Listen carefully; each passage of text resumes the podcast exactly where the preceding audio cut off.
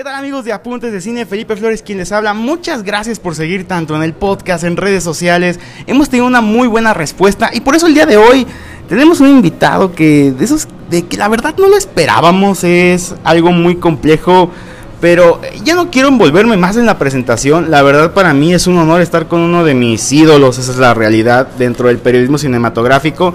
Él ya estuvo incluso aquí en la Universidad de Guadalajara laborando un tiempo.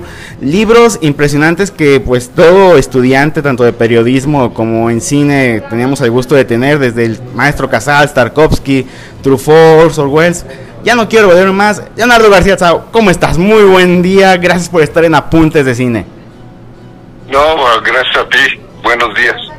Muchísimas gracias. El día de hoy, el motivo de esta gran entrevista que tenemos, nuestro querido Leonardo García Tsao tiene un libro nuevo y se lo dedicó a una persona, pues que es obviamente aquí oriunda de Guadalajara, orgullo también de la Universidad de Guadalajara.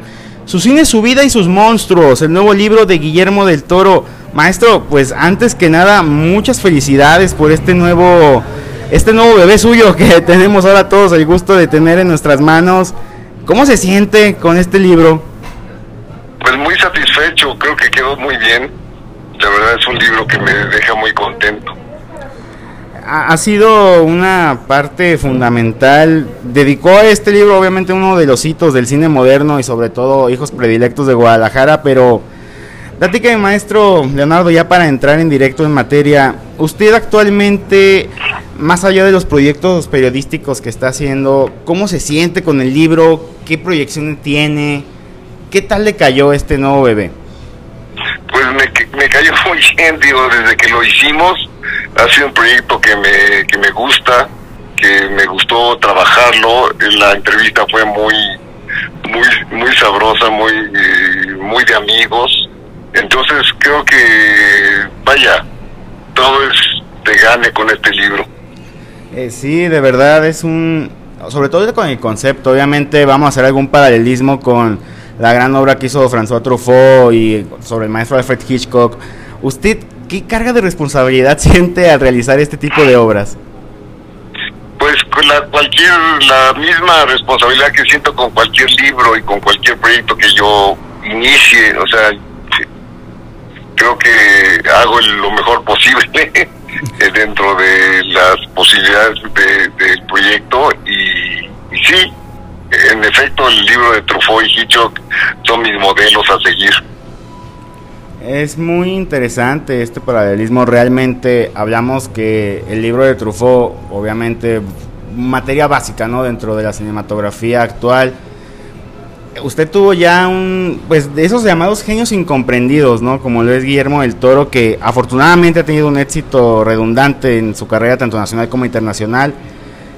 ¿Qué, sintió de él? ¿Cómo lo sintió al momento de realizar este ejercicio? ¿Cómo sentí que, perdón? Sí, perdón, un poquito una falla de comunicación. ¿Cómo sintió usted al realizar este ejercicio? ¿Qué espera lograr de este libro? ¿Cuál es el objetivo real del buen Leonardo García Tsao? Mi objetivo es que cualquier interesado en cine, en cine mexicano o en el cine Guillermo el Toro, este, pues le, le dé información, le dé momentos de disfrute al leer el libro y que salga mejor documentado de lo que estaba antes, ¿no? Sí, realmente es obviamente uno de los pilares Maestro, usted, por ejemplo, en cuanto a la realización del libro, ¿cómo le ¿cuánto tiempo le llevó a hacerlo? ¿Qué, ¿Qué, fue el reto fundamental para poder realizar este libro? El reto fundamental fue tener a Guillermo el Toro por un tiempo largo, porque se mueve de un lado para otro, no está quieto. Entonces, eh, cambiamos de locación tres veces antes de acabar en Vancouver y este eso fue lo más complicado porque sí eh, Guillermo no no no está en un sitio eh, por un largo periodo de tiempo entonces yo necesitaba por lo menos tres días entrevistas seguidos y este y eso finalmente se logró suena obviamente un trabajo bastante agotador sobre todo por los ritmos que tiene el buen Guillermo ¿Qué, ¿Qué papó usted de Guillermo, más allá obviamente de que vamos a promocionar esta gran obra que está realizando usted? ¿Cuál considera usted que es el gen para entender a un Guillermo del Toro? ¿Por qué Guillermo del Toro es así? ¿Qué, qué descubrió usted? Yo descubrí que, que, bueno, que es un buen amigo, eso lo confirmé. Y básicamente, digo, no, no, nada me sorprendió de, de nuestra conversación porque nos conocemos desde hace mucho tiempo, ¿no? Sí, realmente, ¿ya cuántos años llevan ustedes ya conociéndose, maestro Leo? Pues desde el 85, de casi 40 años. No, pues ya imagínese, suena, suena fácil, ¿no? ¿Usted, ¿Usted realmente esperaba que Guillermo lograra esta trascendencia? Digo, sabemos cuáles son sus conceptos, sus clases magistrales aquí en el Festival de Cine de Guadalajara son ya un clásico, pero se volvió, quiero yo siempre decirlo, la voz del marginado. ¿Usted cómo considera esto en cuanto a Guillermo del Toro? ¿O cree que estamos exagerando? Pues no, yo creo que Guillermo es la expresión de muchos mexicanos que han querido hacer cine y Guillermo es la concreción de esas fantasías, ¿no? Porque él también empezó con esa ilusión de, de, de ser cineasta que parecía en el 85 muy remota, ¿no? Porque en ese momento el cine mexicano estaba atravesando un periodo negro, pero él supo superar esas limitaciones y hacer una filmografía, claro, la mayor parte en el extranjero, pero eso no, no, no le resta mérito, al contrario. Eh, eso es muy cierto, obviamente sabemos que estas famosas crisis del cine nacional, sobre todo en esa época, fue una época bastante, no sé si decir oscura, pero bueno, cualquier cine tiene su belleza, en ese momento pues el gobierno apoyaba otro tipo de ideología, otro tipo de concurso, pero Aquí me viene una pregunta, sobre todo hablando ya de los inicios de usted en su en el ámbito cinematográfico periodístico. ¿Cuál considera que es la gran diferencia con ese tipo de tiempos al actual, maestro? Pues este, sí hay una diferencia porque en, en el, los años 80 lo que se producía básicamente era basura, ¿no? Sí. Que eran las películas de ficheras, las películas de narcos, las películas de, de criminales fronterizos y era el esnable, ¿no? Entonces ahora se producen cosas mucho más diferentes y se produce, digamos, aún el cine comercial tiene características diferentes a las que se hacían entonces, ¿no? Sí, eso definitivamente, pero maestro Leo, lo invito a la primera pausa, estamos en Apuntes de Cine, de verdad un honor estar con usted, ya lo saben amigos, síganos en todas nuestras redes sociales, el streaming se está moviendo fantásticamente. Felipe Flores quien te habla, esto es Apuntes de Cine, hoy con Leonardo García Zao, regresamos.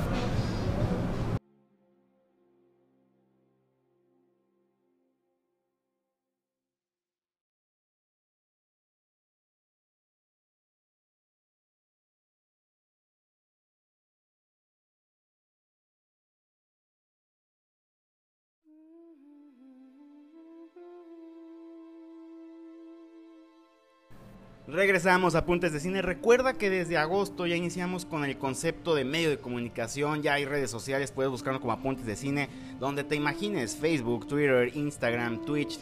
También estamos obviamente en todos los canales de streaming, ya lo saben. Estamos también aquí en los podcasts, tanto en Spotify, Apple Podcast. Qué decir del buen Google Podcast. Y el día de hoy, con nuestro querido Leonardo García Tsao, uno de esos entes tocados por la mano dura de la crítica, gente muy seria, muy importante de nuestro cine mexicano. Y él se dedicó a hacer un homenaje a Guillermo del Toro cuando él ya ha tocado prácticamente a los mejores autores, muy querido aquí en la UDG. Maestro, insisto, muchas gracias por estar con nosotros. No, gracias a ustedes. Yo antes, ahorita continuando ya con el programa y obviamente, pues sobre todo con el arco de su nuevo libro, de su nuevo, yo considero siempre que son como uno, los libros son como nuestros propios hijos, ¿no? Porque uno no sabe los sacrificios que tiene uno para poder realizarlo. Maestro, usted al, género tanto del terror, el cine fantástico, el suspenso, ¿usted qué opina de todo este abanico de películas que han existido? Pues yo soy un, un gran devoto del cine de horror el cine de ciencia ficción, el cine, el cine fantástico, me gusta mucho. Y este, nada, que, que, siempre he sido un defensor de ese cine en mis críticas. Sí, es que realmente aquí es la pregunta principal que queremos hacer en este, en parte del episodio. muchas veces, eh, de hecho hace algunos programas tuvimos la oportunidad de entrevistar a nuestra querida Edna Campos dentro de su festival del macabro. Y ella nos decía que mucha gente dentro del género pues ningueaba, ningueaba todo esto, o sea, no lo consideraban dentro del cine formal. ¿Usted qué opinión tiene de todo esto? Pues es algo que ya está cambiando. Creo que la actitud así un poco despectiva hacia el cine de horror ha, ha cambiado y, la prueba está que el festival de Cannes pasado, el que acaba de concluir, la película que ganó es una película de horror, se llama Titán, de una directora llamada Julia Ducournau y es una película de horror. Entonces el hecho de que no solo gane, sino participe una película así, ya es buena señal. Exactamente. Y de hecho, yo le decía en este caso a Edna, no sé usted qué opine, prácticamente la magia del cine la consideramos, bueno, a mí mi periodo favorito del cine es el expresionismo alemán. Así que usted en este caso, ¿cómo trasladarle a la audiencia esto de que se animen a ver este tipo de cine y que de verdad lo palpen? ¿Usted qué opina? ¿Qué podemos hacer con la gente? Pues nada, yo creo es, una, eh, es un género que sí tiene popularidad. De hecho, ahora en los tiempos de pandemia, las películas que mejor le han ido en taquilla han sido las de horror, ¿no? Entonces, curiosamente, este, la gente sí está como más, más atenta a lo que está sucediendo en el género, ¿no? Sí, ciertamente. Y en este caso, maestro, ¿cuáles son ustedes las producciones que más le han gustado? Obviamente, ustedes son una enciclopedia viviente y vasta experiencia ha tenido. Ahorita hablaba lo que vivimos en el pasado Festival de Cannes. Pero, ¿usted qué películas son las que le han llenado dentro de este género? A mí la, la Noche de los Muertos de Georgia Romero y, y, La Masacre en Cadena de Tom Hooper son mis dos películas favoritas. Es que de verdad cuando hablamos del cine de género muchas veces nos vamos a, a conceptos muy grises, ¿no? Creemos que todo es nomás matanzas, matanzas y ya. Pero tiene un amplio abanico. Y hablando del cine nacional, maestro, ¿usted cómo considera la evolución que ha tenido este género? También ha evolucionado en el cine mexicano, ¿no? Digo, ha habido buenos autores como Tabuada y este y últimamente ha habido películas buenas como la de Portes Gil, de Emiliano Portes, que se llama, ¿cómo se llama? Belcebú, ¿no? Esa película que la vi hace poco me pareció muy buena desgraciadamente esa sí fue ignorada por el público. que le tendría que haber ido mucho mejor porque tiene muy buena manufactura. Eh, es que es lo que pasa a veces tristemente, ¿no? ¿Hay usted qué factores cree que sean los principales? ¿Tanto la promoción o, o cómo podemos apoyar ese tipo de proyectos? Pues te digo, este, escribiendo sobre ellos, publicitándolos de esa manera. Yo, yo de esa forma creo que, que ah, pongo mi grano de arena, ¿no? Es que eso es lo importante, maestro, porque a veces uno escribe sobre el género horror o algo y te descalifican. Usted sabe cómo son los mismos compañeros dentro del medio periodístico. Ahí, ¿qué, qué hacer? aparte de escribir, o sea, a veces sí es un poco de estrés la situación. Pues te digo, el chiste es hacerlo. Pues yo lo he hecho durante toda mi carrera y nunca he tenido problemas, es decir, no, nadie me ha rechazado textos, ni al contrario, ¿no? Sí, es que eso, eso es lo, importante de tener voces calificadas y obviamente por lo mismo le agradecemos mucho el honor de esta entrevista al querido Leonardo García Tzao. Y aquí viene una catarsis importante. Guillermo del Toro, obviamente recordamos todos sus inicios desde series, como dentro de eh, como estaba escribiendo, ¿Cómo, ¿Cómo lo podemos catalogar a él ya? ¿Es parte de este género o realmente toma elementos prestados? No, es parte de este género. Desde luego ha sido un gran... Su, cine es una propuesta nueva y, diferente y además con una mirada única. Y de él, por ejemplo, antes de andar ahorita vamos a andar un tema más personal con Guillermo del Toro. ¿Qué película considera ha sido la que más lo ha atrapado a usted? Laberinto del fauno. Sí, es cierto. Es la que, la que más me, me, conmueve. Es que sí, de verdad es espectacular y conmovedor. Eh, maestro, hoy vivimos un tiempo muy distinto a lo que veníamos aconteciendo. Usted ya lo acaba de mencionar, el Festival de Cannes premió a Julia Ducournau, que de por sí con Rao a muchos nos llevó casi hasta el desmayo. ¿Cree que vivamos esto ya en, no solo en los festivales, sino en el cine mundial, que se le dé más respeto al género? Pues te digo, la taquilla, en la taquilla sí hay mucho respeto porque la gente va a verla, ¿no? La gente va a ver las películas y suelen ser exitosas, ¿no? Creo que hay un culto ya bastante amplio como para que las, las películas se encuentren a su público. Efectivamente, y es por eso que en Apuntes de Cine tratamos de poner nuestro granito de arena el día de hoy con el maestro Leonardo García Tsao. De verdad, un honor que esté con nosotros. Vamos a la siguiente pausa. Recuerda seguirnos en todas nuestras redes sociales. Estamos ya presentes como Apuntes de Cine. Sigue los podcasts. Felipe Flores, ¿quién te habla? Vamos a una pequeña pausa. El maestro Leonardo García Tsao con su nuevo libro, Su cine, su vida y sus monstruos, Guillermo del Toro. Regresamos.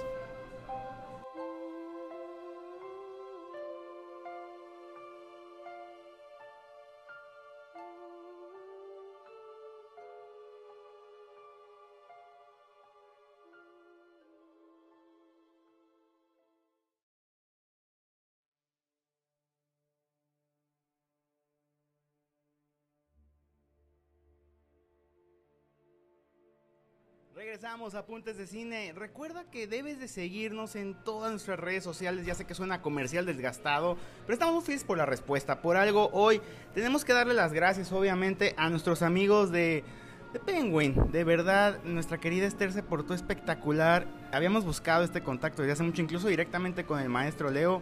Pero hoy ya tenemos el gusto de estar aquí en una entrevista. Mi querido Leonardo García Tsao, pues cuántos años, cuántas vivencias híjole, ¿qué te puedo decir? De verdad estoy todavía un poco anonadado de que esté hablando contigo. Has tenido innumerable cantidad de libros, de profesiones, obviamente tu gestión dentro de la cineteca muy recordada. Pero platícame un poco, Leo, ¿cómo, cómo llevaste todo este tiempo? ¿Cómo, ¿Cómo evolucionaste? ¿Cómo creciste tú dentro del cine? Pues esto fue desde la adolescencia, digamos. Yo me propuse cuando era chavo este ver una película diaria. Yo dije, esto, esto es fantástico. Tengo que ver una película diaria para suplir las, las deficiencias, ¿no? Entonces sí, lo he cumplido desde entonces, ¿no? Trato de ver una película diaria y este y mi evolución empezó cuando entré a trabajar a la Cineteca, que tenía yo 21 años y desde entonces me he dedicado por completo al cine. Es una carrera bastante llena de retos, obviamente. Hablamos de que en Latinoamérica, México siempre ha sido exponente principal de la cultura, pero ha tenido sus traspiés. Ahí Leonardo García Tsao, ¿cómo fue que creció ante este tipo de circunstancias? Ya hablábamos ahorita del cine de ficheras, por ejemplo. Sí.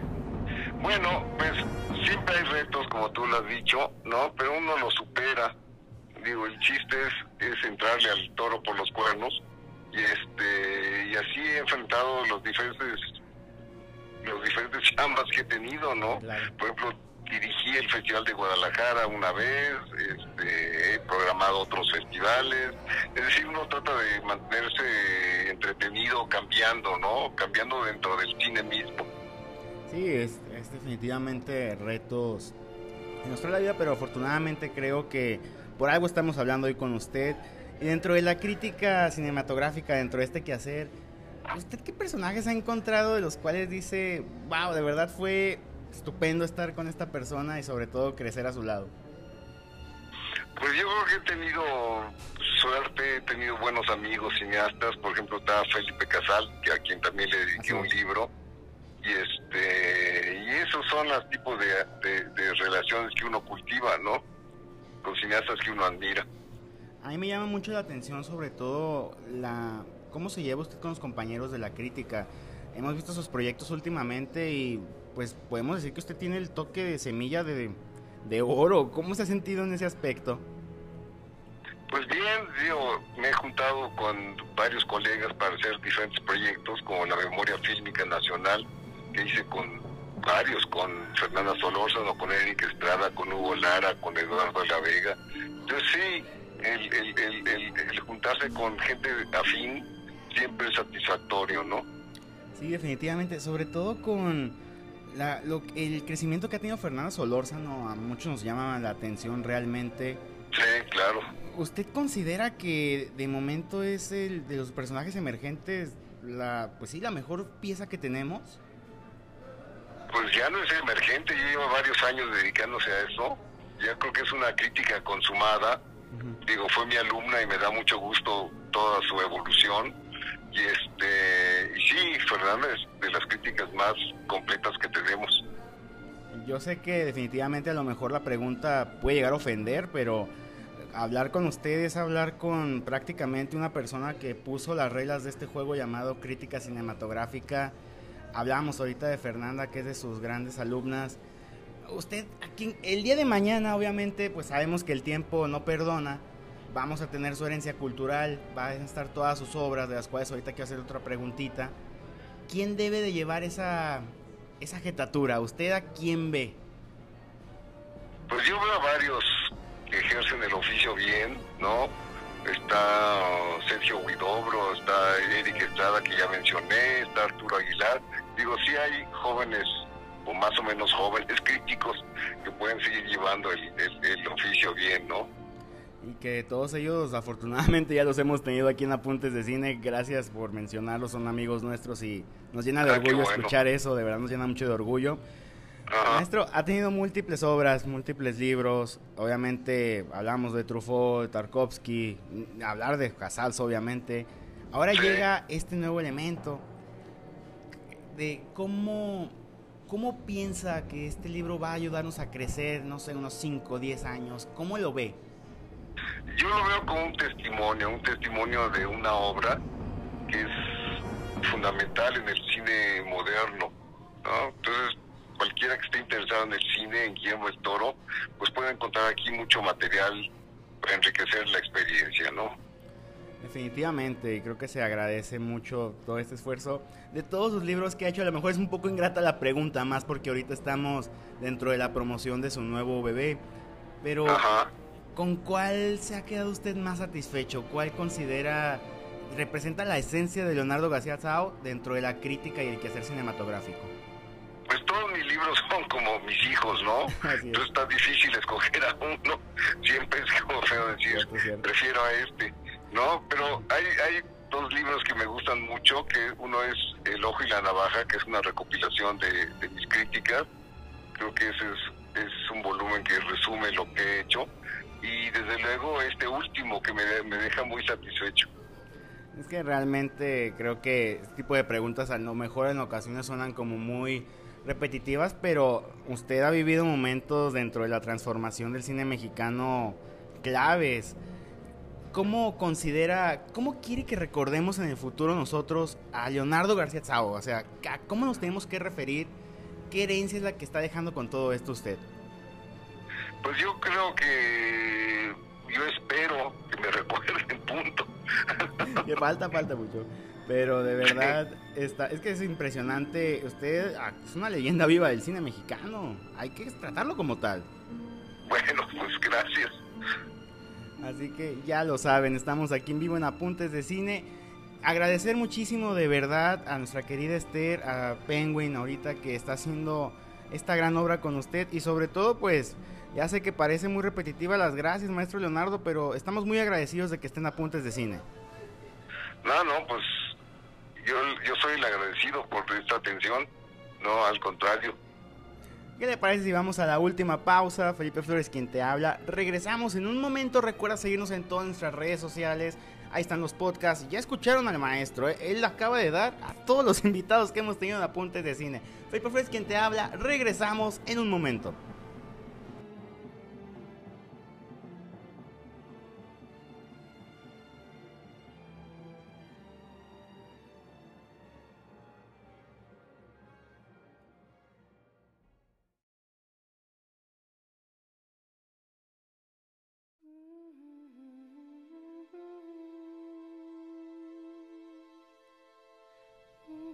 Regresamos a Apuntes de Cine. Leonardo García Tzao el día de hoy haciéndonos el honor de engalanar estos apuntes de cine. La estructura de apuntes de cine siempre busca darnos clases y creo que trajimos pues simplemente al maestro Leonardo, al mejor. Maestro, muchas gracias por estar con nosotros. No, gracias a ti. Y parte de esta plática, obviamente, sabemos cómo es el mundo del cine, ¿no? Hace no, no mucho, ahorita que estamos ya en mes de cine mexicano, en agosto, este programa de verdad teníamos muchas ganas de hacerlo ya con usted. Obviamente, su libro ha representado, creo yo, uno de los grandes bastiones de una época donde México estaba convulso. Y ahora llegan este tipo de libros a, a guiarnos dentro del cine. Me encantó a mí, la verdad. Y por eso, fíjese que vi un proyecto, le decía tras bambalinas, pues que trae ahorita la maestra eh, Mónica Lozano, junto con el CONALEP. ¿Usted considera, antes de ahondar ya en qué carreras son las que van a hacer y, decirles de qué se trata esto, que el cine es un poco elitista o cómo podemos considerarlo, sobre todo en la cultura mexicana?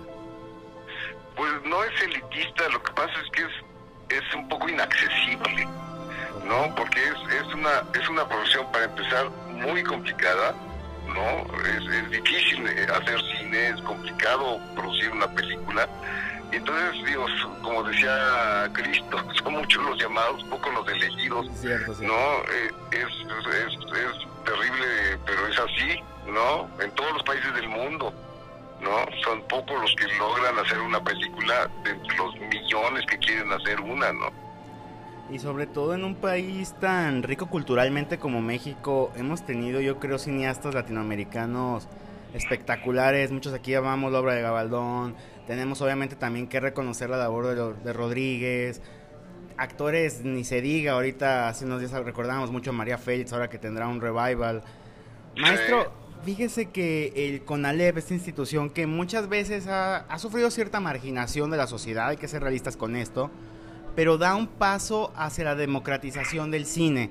Va a sacar cuatro carreras técnicas dedicándose a vestuario, utilería y decoración, construcción y montaje, el clásico elemento audiovisual.